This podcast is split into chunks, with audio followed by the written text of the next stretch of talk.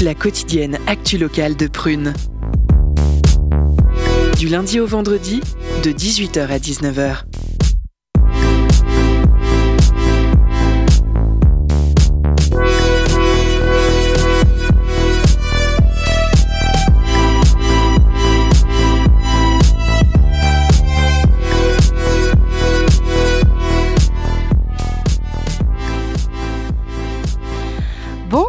À toutes et à tous. Bienvenue dans Curiosité, votre émission quotidienne.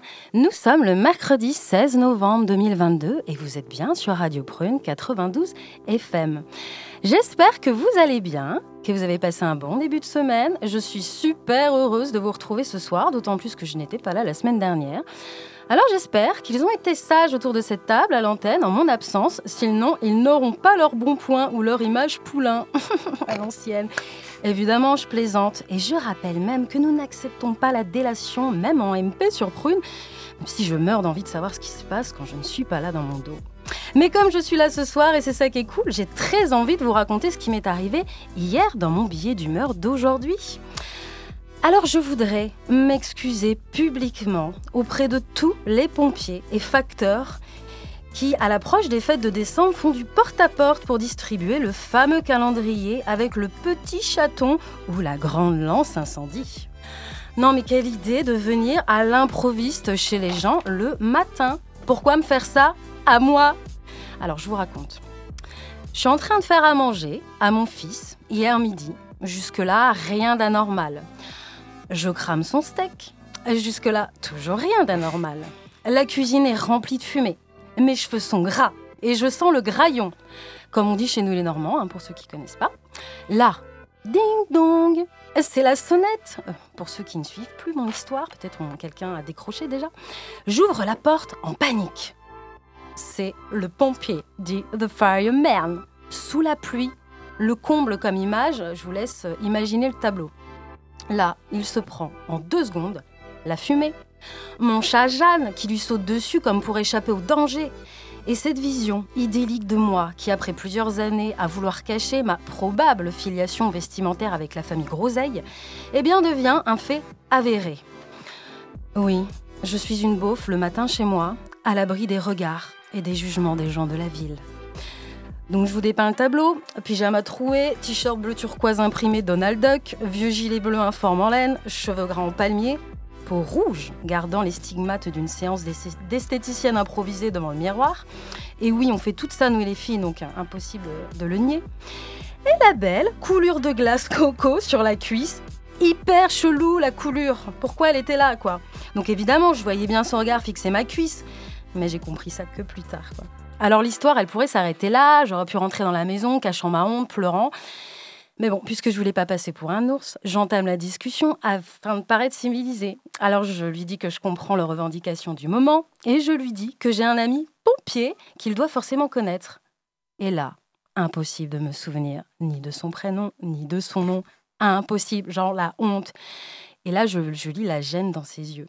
Il me dit trois fois Hum, Courage. Non, mais courage. Courage. Et passer de bonnes fêtes quand même. Quand même. Le genre, quand même. Je dis, ah, bah oui, oui, je vois pas de quoi vous parlez. Donc, bref, bah, je rentre, je ferme la porte, je m'assois lourdement, dépité devant mon fils qui, lui, est en train de manger quand même le steak cramé. Impassible. Et là, je tente de me rassurer en niant l'évidence, quoi. Je... Voilà. Et là, le coup près tombe. Il me regarde. Mais enfin, il me regarde pas vraiment, en fait, parce qu'il mange son steak, quoi. C'est ça qui est le pire. Bah, il a dû te prendre pour une folle, maman, quoi. Ah. Alors, à toi, le pompier qui brave le danger. Tu n'étais pas prêt à voir ce que tu allais voir chez moi. Pardonne-moi. Et à toi, le facteur que j'attends patiemment. Je serai sur mon 31 en tenue de gala chaque jour à partir d'aujourd'hui, chez moi. Je te défie. Et puis bon, en vrai, si j'y arrive pas, bah, pardonne-moi. Allez, au programme de ce soir, ils sont là autour de la table. Morgane. Bonsoir. Salut Morgane. Chloé. Bonsoir. Salut Perrine. Salut Julie. Suzanne. Salut. Et notre invité du soir, qui est déjà avec nous, Olivier Terrien. Bonsoir. Alors, comme je disais, au programme de ce soir, eh bien, on commence avec Perrine pour l'interview. Et donc, nous recevons, comme vient de le dire, Olivier Terrien, qui est secrétaire général syndicat CGT au CHU de Nantes. Il viendra nous faire un bilan, un état d'élu de la situation au CHU, les revendications, voilà. Ensuite, euh, avec Morgane et sa chronique Le quatrième mur, comme toutes les semaines, tu dépoussières le cinéma français. Tout à fait, avec une exception cette semaine, c'est luxembourgeois. Oula, ah oui. Ouais, je sais. ok, pas de souci, je valide. Euh, je sais pas ce que je valide encore, peut-être je vais le regretter, mais euh, bon bref, voilà. Ben, alors la pause cadeau de 18h30, attention, soyez au taquet. Nous recevons dans le Zoom de Chloé Adrien Gibier, c'est ça, qui va nous parler du CITO, donc qui sont des cours d'improvisation théâtrale. Euh, ils organisent un match d'impro à la maison de quartier de Doulon le 9 décembre. Ils reçoivent une équipe de Saumur. Puis nous finissons avec Suvan et sa chronique photo. Fermez les yeux, écoutez la photo. Eh bien voilà, on est ensemble pendant une heure. Curiosité, c'est maintenant. Curiosité L'entretien. L'an passé, sensiblement à la même période de l'année, nous avions reçu à l'antenne un de vos camarades de lutte, Fabien Lédin. C'était à l'époque pour parler des conditions de travail à l'approche des fêtes de Noël, concernant notamment les ouvertures de magasins le dimanche. Aujourd'hui, plus de deux ans et demi après le début de la pandémie de Covid-19 en France, c'est d'un sujet bien plus crucial encore dont nous allons discuter ce soir. Que s'est-il passé depuis mars 2020 Qui sont ces personnes qui n'ont pas fait de pause, qui ont vu leur somme de travail exploser? Quand ont-elles pu se reposer depuis? On s'était promis de ne pas les oublier, de revaloriser leur travail qui avait alors reçu le qualificatif de essentiel. Mais les a-t-on réellement récompensés? Les a-t-on réellement écoutés? A-t-on réellement répondu à leurs demandes? Vous l'aurez compris, je parle naturellement de notre personnel hospitalier. Pour évoquer ce soir les différents services en crise au sein de l'hôpital public, je reçois une personne qui a la tête sur les épaules et les pieds bien sur terre. J'imagine qu'on a dû vous la faire plus de mille fois, puisqu'il s'appelle Olivier Terrien. Bonsoir. Bonsoir. Olivier Terrien, je le répète, vous êtes secrétaire général de la CGT au CHU de Nantes et nous allons évoquer ce soir les conditions de travail du personnel hospitalier nantais. Pour commencer, Olivier Terrien, J'aimerais que nous dressions un petit état des lieux de la syndicalisation dans le secteur hospitalier. Est-ce que vous pouvez me dire quel est le pourcentage de syndiqués et quel est le métier le plus syndiqué euh, selon vous et pourquoi? Alors, pour ne parler que du CHU de Nantes, euh, on est sept organisations syndicales. Euh, je ne connais pas le pourcentage des autres organisations, mais ce que l'on sait pour des, syndiqués de de chez ces organisations syndicales qui ont rendu leur carte pour venir se syndiquer à la CGT du CHU de Nantes. Euh, et pour certains, euh, ils représentent peut-être 2 à 300 cartes. Nous, aujourd'hui, à la CGT du CHU de Nantes, nous sommes la première organisation syndicale avec un taux de syndicalisation d'un peu plus de 700 euh, syndiqués. On est 13 000 salariés. Si on enlève euh, les personnels médicaux, euh, on est à peu près euh, à 9 700 salariés. Donc on est bien en dessous de la barre de 10 mais après, quand on regarde un petit peu le paysage de syndicalisation au niveau national, on est plutôt au-dessus de la moyenne en général. Est-ce qu'on a réellement besoin d'être encarté pour revendiquer ses droits et donc participer au, au combat que la CGT défend? Alors nous, en ce qui nous concerne, euh, on n'en fait pas une prérogative. Après, c'est un libre choix. Euh, se syndiquer, c'est un acte volontaire. Mais on propose toujours aussi la carte syndicale à un moment donné euh, pour pouvoir représenter les intérêts, qui soient individuels ou collectifs, des agents. Sur la syndicalisation, on est plutôt sur quelque chose d'individuel. Euh, ce qu'on constate en tous les cas chez nous au syndicat CGT du CHU de Nantes, c'est qu'on euh, a très peu, en tous les cas, de, professionnels qui retirent leur carte syndicale après euh, être intervenus sur une situation individuelle. on est plutôt sur des gens qui, une fois qu'ils sont syndiqués, restent syndiqués jusqu'à jusqu'à la fin de leur carrière. Alors moi, je me posais une question. Vous avez parlé des, membres euh, médicaux, vous les avez mis à part. Moi, je me pose des questions sur les membres de la direction qui pâtissent eux aussi, a priori, des problèmes inhérents au fonctionnement de l'hôpital, puisque je pense notamment au manque d'effectifs. Ils doivent eux aussi être euh, en quasi burn-out. Est-ce que vous en comptez beaucoup à la CGT alors à la CGT, au niveau national, euh, je ne peux pas me prononcer. Je sais qu'on a des directeurs euh, qui sont, euh, et des médecins hein, qui sont syndiqués à la CGT. pour on a des grands urgentistes oui, notamment. tout à fait. On a Florian Vivrel hein, qui est syndiqué chez nous, qui est urgentiste et qui est un très très bon militant, hein, qui représente en tous les cas très bien le monde hospitalier. en personnel de direction, pour parler des directeurs de plateforme, chez nous, on n'a pas de, de, de, directeur de syndiqués chez nous et je ne pense pas non plus dans les autres organisations syndicales, en tous les cas en local. Bon alors, Selon un article publié dans Ouest France la semaine dernière, le mouvement de colère né aux urgences et en gériatrie a gagné plusieurs services et de plus en plus de services du CHU de Nantes se mettent en grève. De quels services s'agit-il? Est-ce que vous pouvez nous donner, des exemples concrets du fonctionnement au ralenti de ces services en surchauffe? Alors aujourd'hui, on a euh, le service euh, des urgences adultes et pédiatriques euh, qui sont en grève. On a les services de médecine urgence polyvalente. On a des unités sur le pôle tête et cou qui concerne de la chirurgie. Hein. C'est beaucoup de cancérologie. on a tous les services de gériatrie qui sont en grève et bien d'autres services pour lesquels on dépose des, des préavis de grève quasiment tous les jours maintenant. Je crois que vous avez des exemples concrets, concrets soit en pédiatrie, soit en gériatrie, des, choses qui parlent à tout le monde bah, Des choses qui parlent. Aujourd'hui, euh, on entend parler de la bronchiolite. Euh, aujourd'hui, on n'est absolument pas du tout en capacité de pouvoir hospitaliser tous les enfants. Donc, on a des enfants qui sont dirigés vers d'autres centres euh, à des centaines de kilomètres d'ici. Donc, c'est complètement anormal.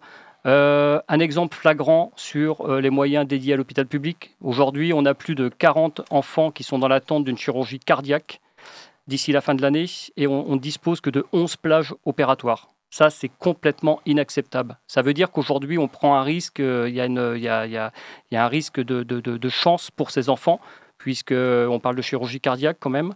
Euh, on a à la fois euh, cet élément, mais on a aussi le fait qu'on a des chirurgiens qui aujourd'hui qui sont payés derrière l'ordinateur à rien foutre.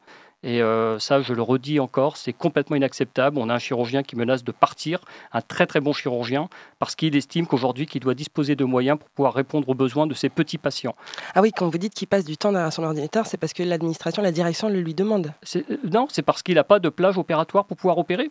Donc il est derrière son ordinateur à attendre qu'on libère des plages opératoires pour pouvoir opérer. Ça, c'est complètement inacceptable. C'est-à-dire qu'on a les moyens médicaux aujourd'hui de pouvoir prendre en charge tous ces patients dans des délais raisonnables, mais que l'administration ne lui donne pas les moyens. Au sein de la CGT impliquée au CHU en, direct, équipe dont vous faites partie, moi j'aimerais savoir comment vous luttez en interne. Par exemple, pour avoir la compréhension des conditions de travail et donc une légitimité à formuler des revendications, quel poste à l'hôpital occupez-vous vous-même? Alors moi je suis euh, aide-soignant. Je suis aide-soignant. Euh, je bénéficie aujourd'hui d'une décharge d'activité totale, donc je n'exerce plus dans le service. Je suis à temps plein syndical rémunéré par le CHU de Nantes parce que les mandats font qu'aujourd'hui j'ai été obligé de faire des choix euh, dans, cet investissement, euh, puisque c'est vrai que gérer à la fois euh, le syndicat et toutes les problématiques qu'il y a autour, euh, plus euh, la vie dans le service, ça devenait extrêmement compliqué compte tenu du nombre d'heures très important que l'on fait. Ok, donc c'est compliqué de, de, concilier, les, deux à la les deux en même temps. Parce que j'allais vous demander de, nous dire ce que c'était qu'un aide-soignant, parce qu'il y, a certainement des auditeurs et des auditrices qui ont la mm. chance de ne pas fréquenter les hôpitaux, et peut-être qu'ils ne savent pas ce que, en quoi consiste votre, votre métier. Alors l'aide-soignant, lui, euh, il est dédié euh, principalement euh, à prodiguer des soins d'hygiène et de confort aux patients. Donc un patient, par exemple, qui serait alité après une chirurgie, eh bien, on vient faire la toilette du patient. Euh, on est là aussi euh, pour surveiller euh, tout ce qui est la peau, tout, tout, tout, ce qu'il y a autour du patient. il y a l'alimentation. voilà, c'est vraiment les, les soins d'hygiène et de confort sous la direction de l'infirmière. Très bien. Une mobilisation est organisée par les trois syndicats, dont le vôtre, avec la FO et Sud Santé vendredi prochain. Mot d'ordre tout service, tout statut et tout grade confondu, unis pour retrouver des conditions de travail dignes et promouvoir des soins de qualité. Euh, qu'attendez-vous de cette mobilisation? Que redoutez-vous? Alors, on redoute absolument rien. Aujourd'hui, ce qu'il faut savoir, c'est que nos revendications n'aboutissent pas parce qu'on a affaire à une direction très autoritaire et qui, ne veut pas répondre aux, revendications des salariés. Enfin, nos revendications, elles sont simples. Les revendications, c'est de créer des postes pour pouvoir répondre aux besoins des patients dans des conditions de travail dignes. Et vous, les avez, vous les avez évalués à 1400 si... Aujourd'hui, si on reprend... alors, on a à peu près 400 unités fonctionnelles. Euh, sur 1400 postes de créés, ça serait environ euh, la création de 3 postes par unité. Donc euh, pour des unités qui fonctionnent 7 jours sur 7, 24-24, on est vraiment à, minima. à minima. Quoi. Donc, donc voilà. Enfin, aujourd'hui, on a une intensité de travail qui est complètement inhumaine. Et c'est bien pour ça, aujourd'hui, que peu de personnes veulent venir travailler à l'hôpital public et qu'aujourd'hui, on a une fuite des professionnels, que ce soit au niveau euh, des paramédicaux, euh, les infirmières, euh, les aides-soignants, mais aussi médicaux. On a aussi des médecins qui partent parce qu'ils demandent à avoir des plages opératoires pour pouvoir opérer leurs patients dans des délais raisonnables. Parce que aujourd'hui, vous savez que quand vous avez un cancer ou autre, vous avez besoin d'être opéré assez rapidement. Euh, aujourd'hui, pas attendre six mois ou un bien Sûr, bien sûr. Et ces délais raisonnables aujourd'hui ne sont, ils, ne sont plus raisonnables. Donc, à un moment donné, les chirurgiens ils finissent par quitter l'établissement parce qu'on ne leur donne pas les moyens pour pouvoir euh, prendre en charge euh, les patients dans des délais raisonnables. Et ils vont où du coup? Ils partent vers les cliniques privées. Oh. Nous y viendrons dans un second temps. On arrive déjà au milieu de notre entretien. Nous retrouverons juste après la pause musicale Olivier Terrien, secrétaire général de la CGT au CHU de Nantes, qui est venu nous parler de manière concrète de l'état de l'hôpital public dans la Cité des Ducs. Avant de reprendre notre discussion, écoutons RAD avec son titre Du fric. J'ai pas pu m'en empêcher. À tout de suite.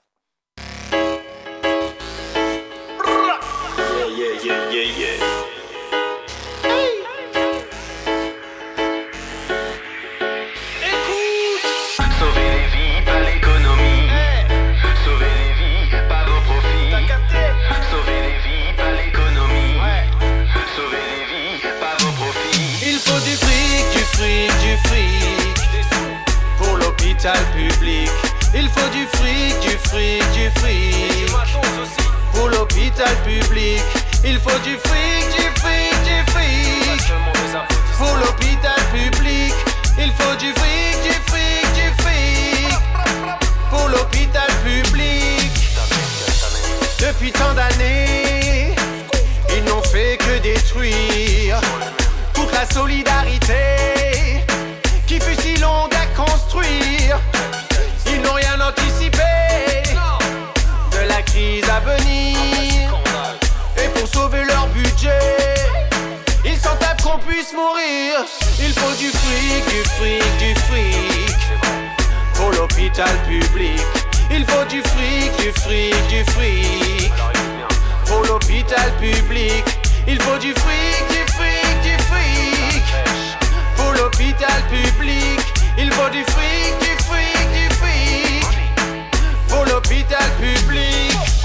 Confinement renforcé, chaque jour des policiers patrouillés harcèlent la même population. Celle-là qui doit taper au péril de sa santé pour éviter que ne chute le cours des actions. Et la crise est planétaire, tout comme l'exploitation. Un désastre sanitaire, c'est qu'un film de science-fiction. Et tous ces coupables, ces responsables, tous ceux qui nous ont mis dans cette situation, ces incapables, irresponsables. Hey Macron, je te parle. Maintenant faut qu'ils payent l'addition. Il faut du fric, du fric, du fric pour l'hôpital public. Il faut du fric, du fric, du fric pour l'hôpital public. Il faut du fric, du fric, du fric pour l'hôpital public.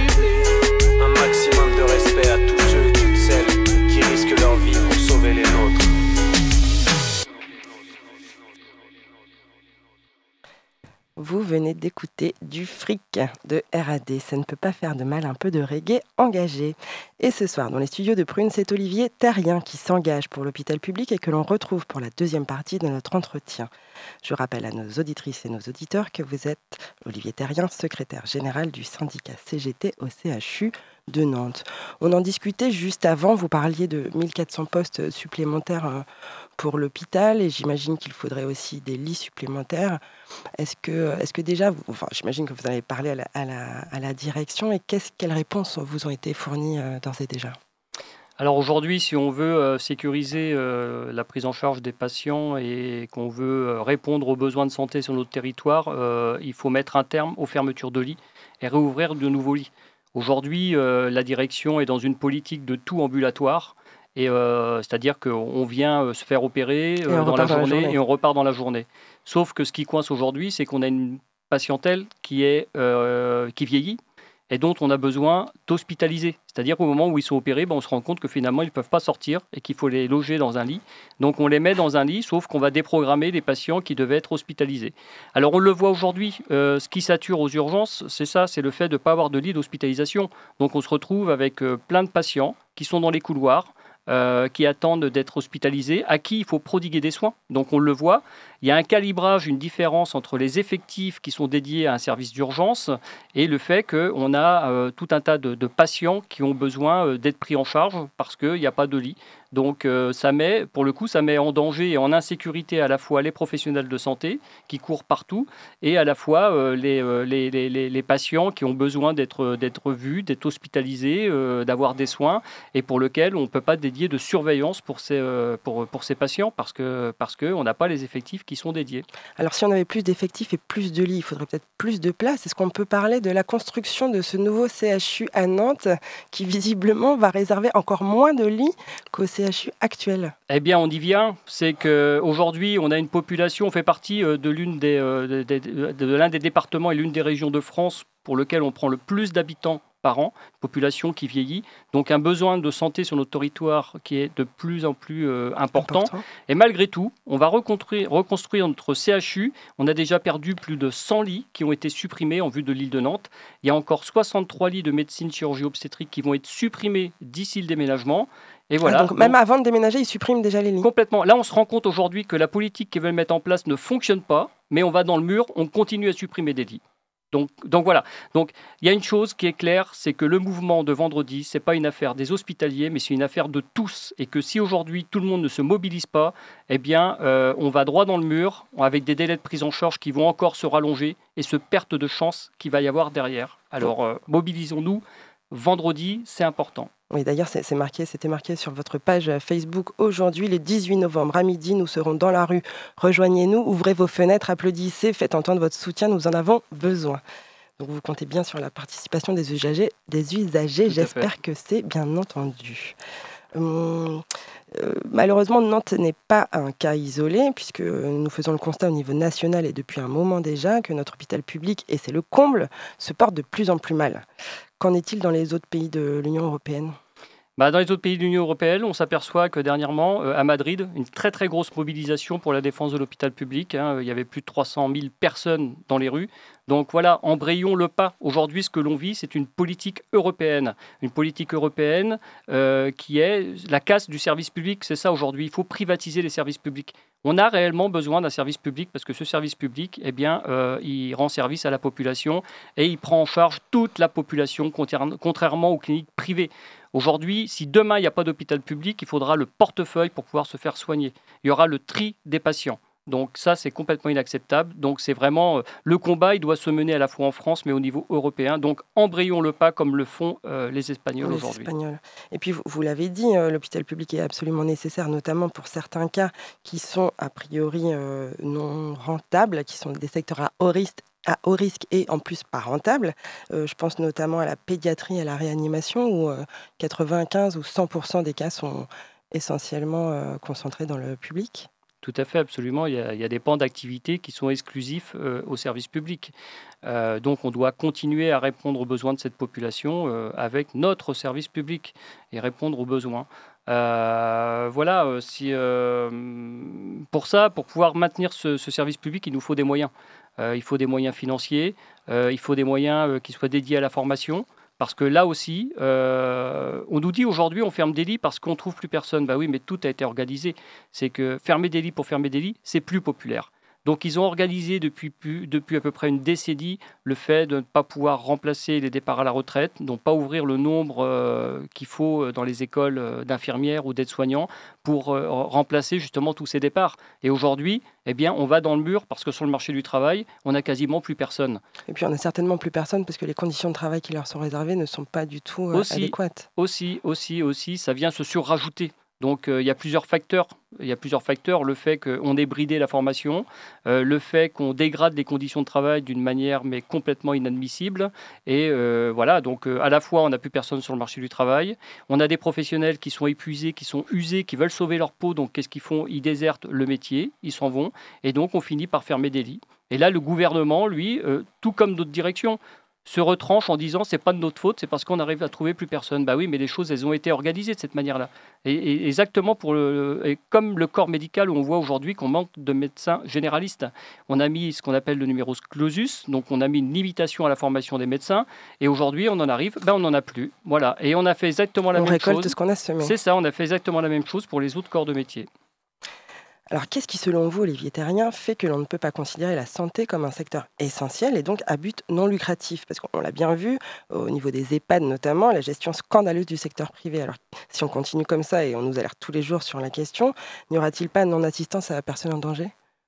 La, la non-assistance à personne en danger, elle est déjà actuelle puisqu'aujourd'hui, on a des délais, de prise, des délais de prise en charge de patients, euh, faute de pouvoir avoir, de disposer de lits d'hospitalisation en nombre suffisant. Euh, on, est déjà dans cette, dans cette dynamique. Euh, après, pour parler des EHPAD, alors on a parlé de l'affaire d'Orpea et tout ça, mais si on continue, ça va se produire chez nous. Aujourd'hui, lié au manque d'effectifs, eh bien, dans les de la CRE, par exemple, bah, il y a des jours où on ne lève pas les, les, les, résidents. Donc ça, c'est complètement inadmissible. Donc c'est des résidents âgés qui vont rester dans leur lit toute la journée. Voilà, avec toutes les conséquences que ça peut engendrer derrière, hein, parce qu'ils euh, peuvent avoir des problèmes de peau, euh, ils sont enfermés dans leur chambre, ils n'ont plus de relations. Donc ça, ça, ça, ce sont des méthodes que je qualifierais de complètement inhumaines. Et puis j'imagine que le Covid n'a rien arrangé avec les, personnels qui n'ont pas, qui, qui pas été réintégrés. Euh aussi, aussi, aussi aujourd'hui, on ne peut pas se priver de tous ces professionnels, même celles et ceux euh, qui ont refusé la vaccination. Euh, on aurait pu très bien euh, les mettre dans un autre secteur où ils n'avaient pas de lien avec le patient.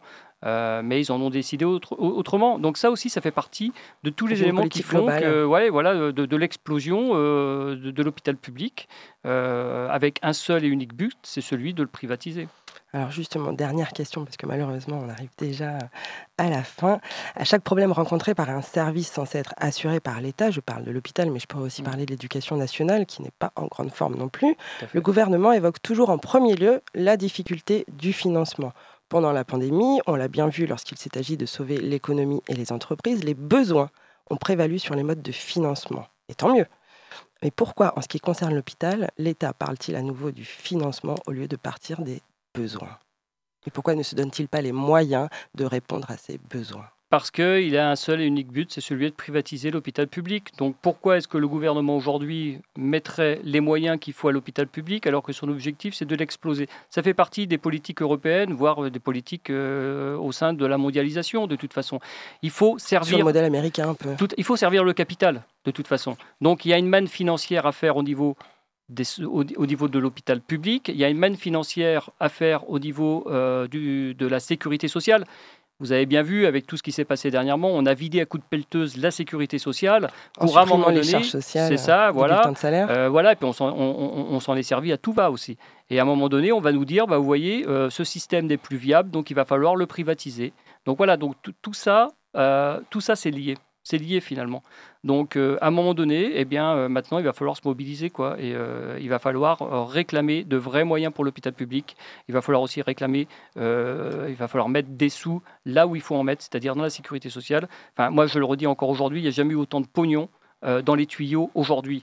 Euh, quand on voit qu'en 1936, il y avait beaucoup moins de pognon, les gens se sont mobilisés, ils ont obtenu des congés payés, entre autres. Hein, qui aurait pu imaginer qu'à un moment donné, le patronat allait lâcher des congés et en plus allait les payer Donc, tout est question de euh, volonté politique. Tout est une question de volonté politique. C'est pour ça qu'aujourd'hui, il faut se mobiliser pour changer de politique un immense bravo et une grande admiration pour tous ces personnels qui, même en grève, continuent de travailler, car leur conscience professionnelle les empêche de laisser des innocents souffrir et payer les frais d'un manque d'action politique. C'est malheureusement déjà la fin de notre entretien et j'avais promis à mon équipe de ne pas dépasser mes 20 minutes ce soir. Je ne sais même pas si j'ai réussi.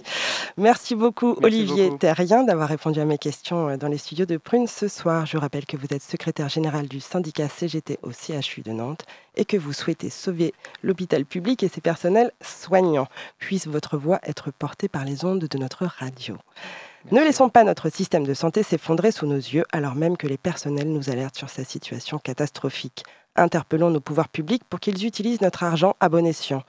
On l'évoquait il y a deux semaines avec la CIMAD. Monsieur Darmanin, si la construction d'un centre de rétention administrative à Nantes semble être une priorité pour vous, il n'en est pas de même pour nous. Si vous voulez que nous continuions à payer nos impôts, soyez gentils. Donnez ce budget au ministère des Solidarités et de la Santé de toute urgence. Nous, contribuables, voulons que cet argent serve à embaucher du personnel pour notre hôpital public. Chères auditrices et chers auditeurs, prenez conscience que c'est de la santé de toutes les personnes vivant sur le territoire français dont il s'agit. Cela pourrait être votre père, votre mère, votre grand frère, votre grand-mère, votre bébé, votre meilleur ami, votre âme sœur. Vous avez applaudi tous les soirs à 20h à vos fenêtres pendant le confinement en 2020 Eh bien, il est temps en 2022 de vous manifester à nouveau en soutien aux personnels hospitaliers qui, eux, ne se sont jamais arrêtés et qui sont aujourd'hui au bord de l'épuisement. Mobilisez-vous sur la voie publique, rendez visibles les invisibles, puisqu'ils doivent travailler, pour faire valoir leurs revendications légitimes. Vous êtes attendus vendredi prochain, le 18 novembre à 11h30, devant l'entrée principale du CHU de Nantes. Au programme sit-in à la croisée des trams, puis dépôt des cahiers de revendication des services en grève à la préfecture. Venez nombreuses et nombreux, et n'oubliez pas, l'union fera toujours la force.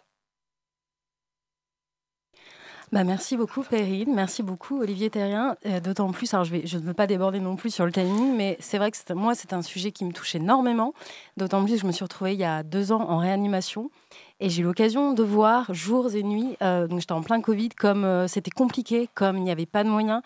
Il a fallu que j'apprenne moi-même à m'auto-injecter l'antibiotique. Enfin, ça a été terrible. Alors, on en parlera peut-être dans une autre émission, mais en tout cas, effectivement, tant qu'on n'est pas concerné euh, de près, on ne sait pas. J'ai très envie de pleurer, mais, euh, mais c'est pour ça, voilà, 11h30, il faut vraiment y être parce que c'est, ça peut être n'importe qui. Et, euh, et donc, euh, voilà, c'est tout ce que je dirais. je suis assez émue. Eh ben, Merci de Morgane, ton ça- soutien, Julie. ah ben non, mais c'est très important parce que voilà, c'est on, on ne se rend pas compte. On ne se rend pas compte tant qu'on est. Je le, je le précise tant qu'on n'est pas. Mais si le, cette équipe n'avait pas été là pour me sauver, je ne serais pas là pour euh, présenter cette émission. C'est ainsi qu'on reçoit Morgane pour le, la chronique sur le cinéma. Le quatrième mur, c'est maintenant.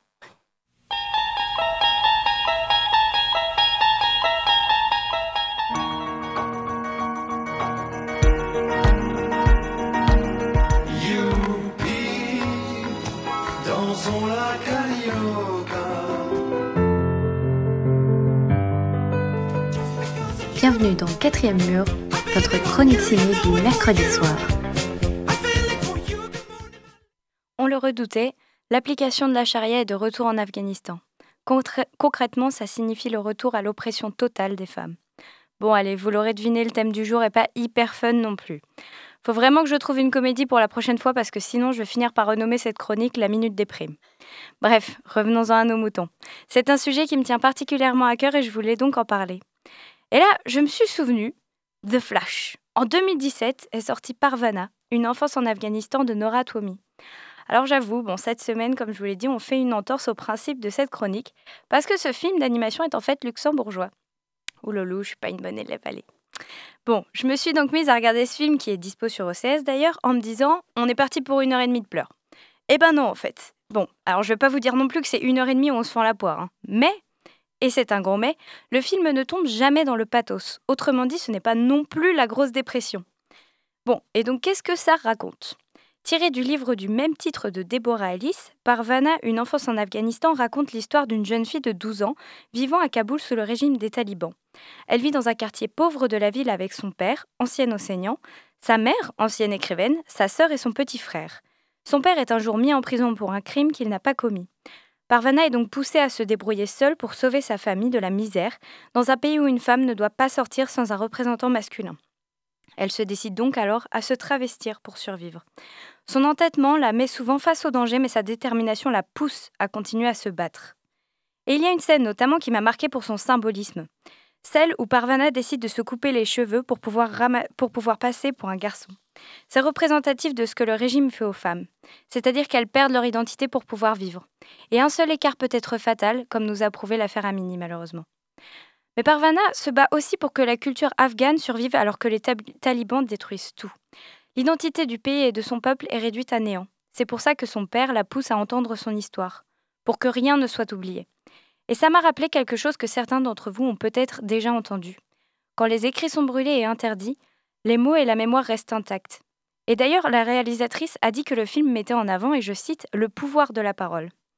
La beauté de l'animation vient donc compléter les dialogues et les histoires contées par Parvana et son père. On voit Kaboul à travers les yeux d'une enfant qui essaie de conserver son innocence. Et comme je le disais au début, donc, oui, il y a des scènes qui nous glacent, qui nous choquent, mais il y a aussi ces moments de tendresse, d'amitié et d'amour. Autrement dit, c'est pourquoi Parvana se bat. La réalisatrice est même allée au contact des Afghans directement pendant la création du long métrage animé. Et son but, c'était de mettre des mots sur la souffrance du peuple.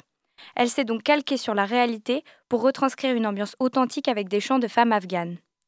Un dernier point qui fait la magie de ce film, c'est qu'il peut toucher les plus jeunes comme les plus vieux. Et en fonction de l'âge, on l'interprète différemment. Personnellement, je l'ai trouvé magnifique pour sa poésie et sa beauté visuelle. Il m'a ému, il m'a impressionné, il m'a choqué, mais surtout, il m'a communiqué tout l'amour que Parvana a pour son pays et sa famille.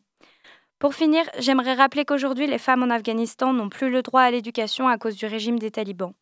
Donc ce soir, j'adresse mon soutien à toutes les petites filles, les jeunes femmes et les femmes dont les droits sont bafoués, qui vivent dans la peur au quotidien, qui méritent la liberté et l'éducation. Élevez vos paroles et non votre voix.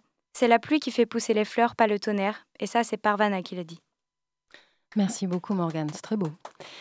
La pause cadeau, c'est parti, c'est maintenant, c'est tout de suite.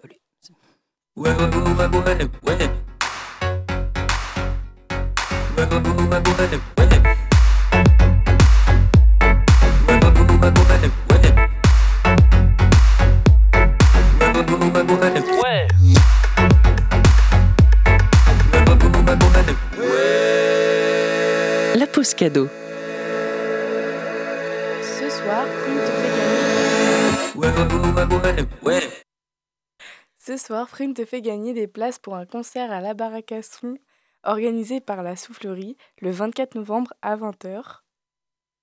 Vous retrouverez la scène rock française avec les groupes Gwendoline, Société étrange et Baston pour une soirée sous l'ambiance des guitares et des machines.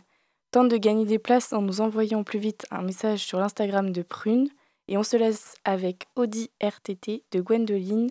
Bonne écoute sur Prune.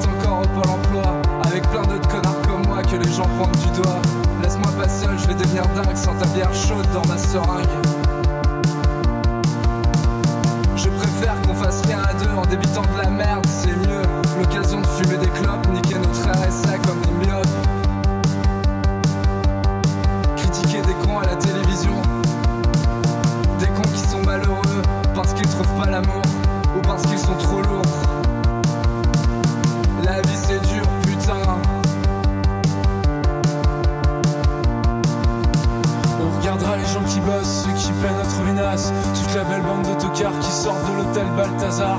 Costard, cravate et coup de savate, c'est la mafia. Aristocrate nourrie au foie gras et au miel. Par la tribune présidentielle, on leur jettera nos mégots. En les traitant de collabos, puis on crachera salement des trucs affreux. Gluons parce qu'on aime bien les voir tirer la gueule le soir. C'est la vie, c'est dur, putain. La vie, c'est dur, putain.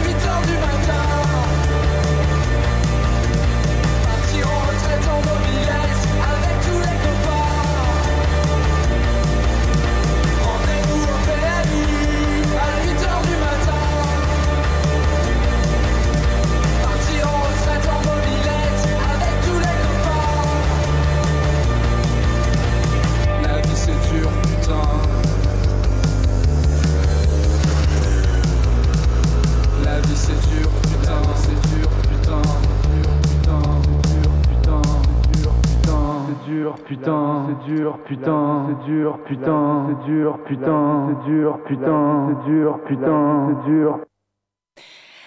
Et c'est reparti pour la deuxième partie de notre émission avec Chloé et son Zoom du soir ainsi que notre invité Adrien Gibier.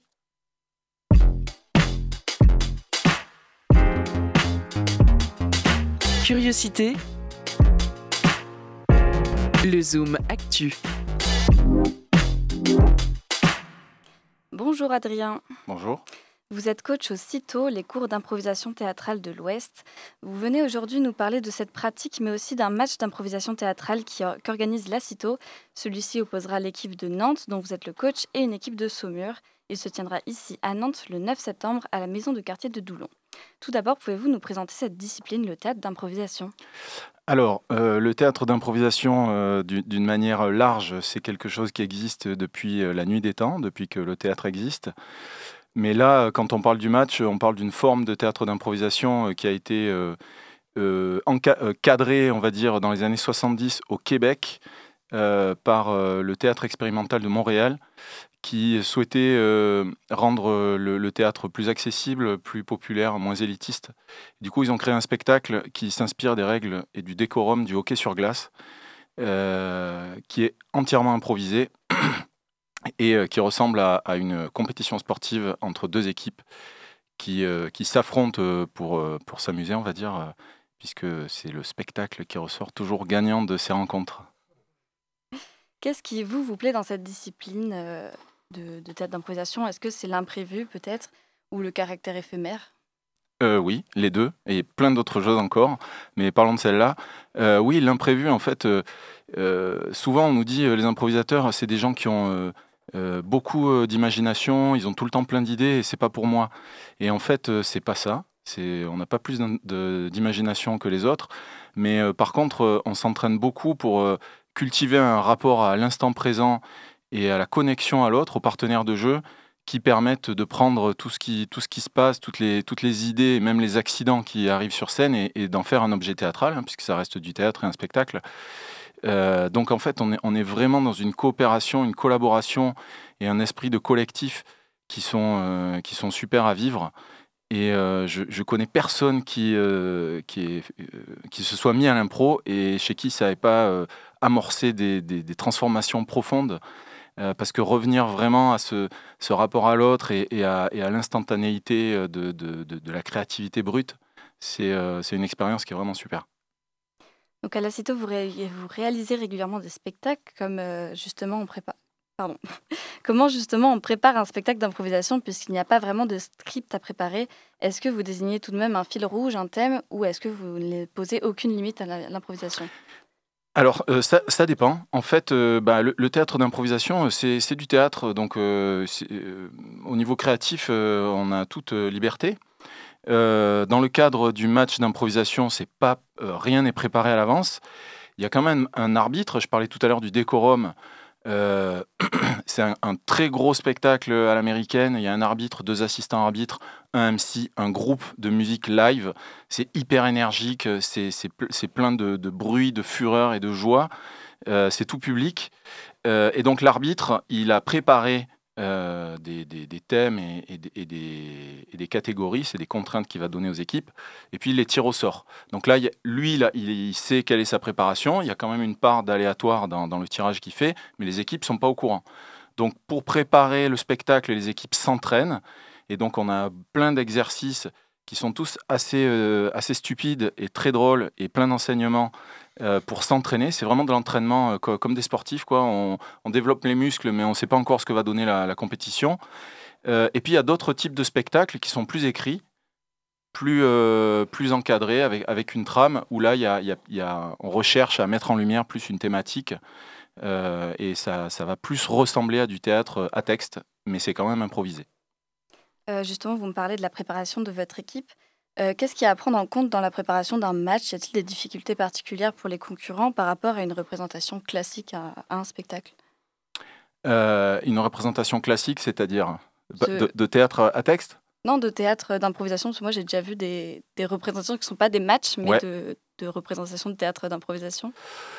Euh, bah, euh, c'est la même chose. On va dire, dans un match d'improvisation, on va plus mettre l'accent sur l'énergie, sur euh, l'attention qu'on va apporter à rencontrer l'équipe adverse, puisque souvent, c'est des joueurs qu'on ne connaît pas. Donc, il va aussi y avoir une, surprise et une acculturation qui se fait de façon instantanée sur scène, hein, mais avec des gens qu'on n'a pas l'habitude de pratiquer. Donc, on va découvrir leur façon de jouer et il va falloir qu'on trouve un terrain commun. Euh, et après, comme je disais tout à l'heure, sur d'autres spectacles, on peut pousser un peu plus loin euh, le, travail théâtral sur euh, la mise en scène déjà, et puis comment, comment on met en lumière une thématique et comment, comment on pousse vraiment le, côté artistique. Donc, vous donnez également des cours à la CITO, c'est le nom de l'organisme d'ailleurs, les cours d'improvisation théâtrale de l'Ouest. Comment on travaille sa capacité d'improvisation? Euh, comment on travaille sa capacité d'improvisation? Comme je disais tout à l'heure, déjà, je, trouve qu'une première étape importante, c'est d'abandonner euh, l'idée qu'il va, falloir avoir des idées, euh, d'arrêter de vouloir être drôle, d'arrêter de, vouloir créer des choses extraordinaires à chaque fois, et au contraire, de, lâcher tout ça et de, et de retourner à quelque chose de très simple, qui est la capacité d'improviser qu'on avait tous quand on avait 4 ou 5 ans. On a été absolument capable mais euh, qu'on a oublié parce qu'on a appris tellement de règles de comportement en société que qu'on se retrouve un peu dans un carcan. Et quand on enlève ce truc-là et qu'on revient à, quelque chose de plus pur et de plus spontané, euh, là on recommence à se marrer, vraiment, euh, et, à, et à pouvoir se connecter et à jouer ensemble. Notre slogan aussitôt, c'est oser jouer. Et euh, il y, a- presque un caractère antinomique entre oser, c'est-à-dire se, forcer, passer euh, une difficulté, et jouer, qui est quelque chose d'hyper naturel et qu'on fait dans la petite enfance euh, sans s'en rendre compte, et qu'on désapprend un petit peu à faire. Euh, pour ce match, du coup, euh, petite dernière question, comment concrètement euh, on va gagner des points? Comment on départage des concurrents lors de ce match? C'est le public qui vote. Donc, qu- quand vous entrez dans un match d'improvisation, on vous distribue des cartons pour voter et on vous distribue des chaussons. Et ça, ça vient directement du, hockey sur glace, puisque j'en parlais tout à l'heure. C'est le hockey sur glace qui a donné son décorum à ce spectacle. Et généralement, quand on n'est pas content d'une décision arbitrale, on peut lui balancer des chaussons. Euh, les enfants adorent ça. C'est toujours, il y a toujours un moment euh, où le, le spectacle est mis en pause pendant 5 minutes parce qu'il y a des chaussons qui volent dans toute la salle. Et puis sinon, pour le vote, donc c'est le public qui vote à l'issue de chaque improvisation pour euh, l'improvisation que- que- qu'elle a préférée. Donc il y a un côté compétitif. Comme je disais tout à l'heure, c'est vraiment à la fois un, spectacle et à la fois une compétition sportive. Et il y a, vraiment le- les deux aspects, l'énergie d'une compétition, la hargne, et en même temps c'est un spectacle et on joue tous ensemble et euh, on, on aime nos adversaires. Euh, D'ailleurs, en, impro, on- on joue souvent au service de l'adversaire. et pas contre lui. C'est-à-dire que tout ce qu'on va faire et tout ce qu'on va proposer, le but est de le faire briller, de mettre en valeur justement les idées qu'il propose. Et comme lui, il fait la même chose, eh ben, euh, mutuellement, on, on s'élève euh, et ça donne des moments qui sont super à vivre et à voir. Merci. Pour rappel, le match d'improvisation se déroulera donc le 9 décembre à la maison du quartier de Doulon. Euh, vous pouvez retrouver toutes les informations pour y assister sur le Facebook ou le site de la CITO, donc les cours d'improvisation théâtrale de l'Ouest. Euh, Adrien, vous m'avez dit que vous avez des places à nous faire gagner? Oui, alors je, je- je vous offre des places euh, que vous pouvez proposer à vos auditeurs. Sous quelle euh, modalité? Ah, je ne sais pas. Je ne sais pas. Qu'est-ce que nous allons- est-ce que- Mais en vrai, je suis là, genre, ah, j'irais bien, moi. J'aurais dû les garder. non, mais on peut peut-être faire un petit jeu. De... Pardon? Alors voilà, il y a un, un message pour les auditeurs. ça, Moi, je vais laisser des places ici. Si elles ne sont pas mises en jeu, ça veut dire qu'elles ont été euh, conservées. Alors peut-être qu'on peut lancer un petit jeu. Au début, je me dis tiens, pourquoi pas leur faire le premier qui dit improvisation sur le site de Prune. Mais je me dis non, c'est trop facile. Peut-être qu'on choisira les mots les plus rigolos, quoi. Donc je fais appel à votre euh, originalité, aux gens. Voilà, si vous voulez À gagner les l'improvisation. à l'improvisation, ouais, donc euh, voilà, sortez-nous vos plus beaux mots et, euh, et ce- voilà, ceux qui seront les plus inventifs auront les invitations. Sinon, je les garde et On les garde, on les garde. bah, je les garde pour nous. Enfin, voilà, on les partage. Évidemment, voyons qu'est-ce que. Bah, merci Adrien. Merci à vous. Eh ben, merci beaucoup Chloé, merci à Adrien. Euh, A-t-on le temps de passer une petite pause musicale, euh, Yelena? Oui, et ben voilà, eh ben on y va, c'est parti. Alors, eh ben c'est parti pour Nappy Nina avec Temple Tune. and trees, how we love them.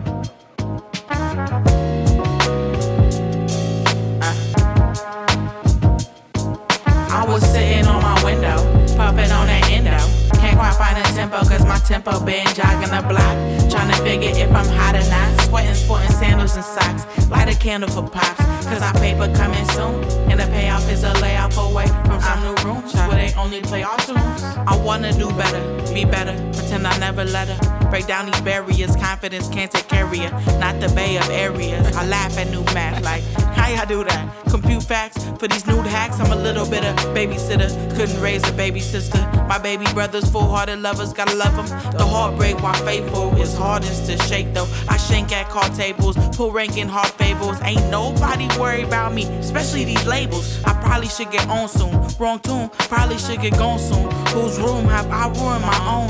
Takes a lot more than half the rent to make a home. I've been a dollar short, no a quarter million loans. Last time I called Tyrone, he was needing me legally. Call and collect like it was feasible. B. He's like that seasonally. I need a reason to leave, cause I was sitting on my window, puffing on that endo. Can't quite find a tempo, cause my tempo been jogging the block. Trying to figure if I'm hot or not. Sweating, sporting sandals and socks. Light a candle for pops, cause our paper coming soon. And the payoff is a layoff away from some new rooms where they only play our tunes. Taxing niggas for space now, face down. Remember the day round playgrounds. Not to be that reminisceful, never blissful black motherfucker scared of pistols, slick as cats. And the thunder charge my crystals, tame my hunger. I wonder willingly where the killing leads. Killed by leaves in my dungarees. Cunning thieves who paid for it, paid for its run. I got a text from Dunn. Ask me if I got my gun. If I stack enough paper, if I know which way I'll run when they come. C'était Nappy Nina avec Temple Tune. Et tout de suite, nous retrouvons Suvan avec sa chronique photo. Fermez les yeux, écoutez la photo. Curiosité. Les chroniques de la rédaction. C'est la photo d'une jeune personne, photographiée au format portrait de trois quarts gauche. La lumière arrive de trois quarts droite. Ses deux mains se tiennent à une barrière qui arrive à hauteur de buste. Son t-shirt dessine des vagues en- entre la poitrine et le cou, comme s'il y avait un ventilateur braqué dessus. Un bob vissé sur la tête. Par la lumière, le visage se dessine entre pénombre et lumière. C'est la nuit. Les yeux sont fermés. On distingue des paillettes sous l'un d'eux. Les lèvres sont pincées à l'intérieur de la bouche, ce qui rend le menton très visible, comme un cartoon. On distingue une partie d'un autre visage sur le bord droit de la photo, et à gauche, il y a une ombre noire dans le champ. Les habitués de concert auront connu la barrière qui sépare le public de la scène. On est au premier rang et les vagues sur le t-shirt sont le résultat des mouvements de balancement de haut en bas du sujet sur la photo. Par son visage, on comprend que la personne vit intensément la musique qui lui est offerte.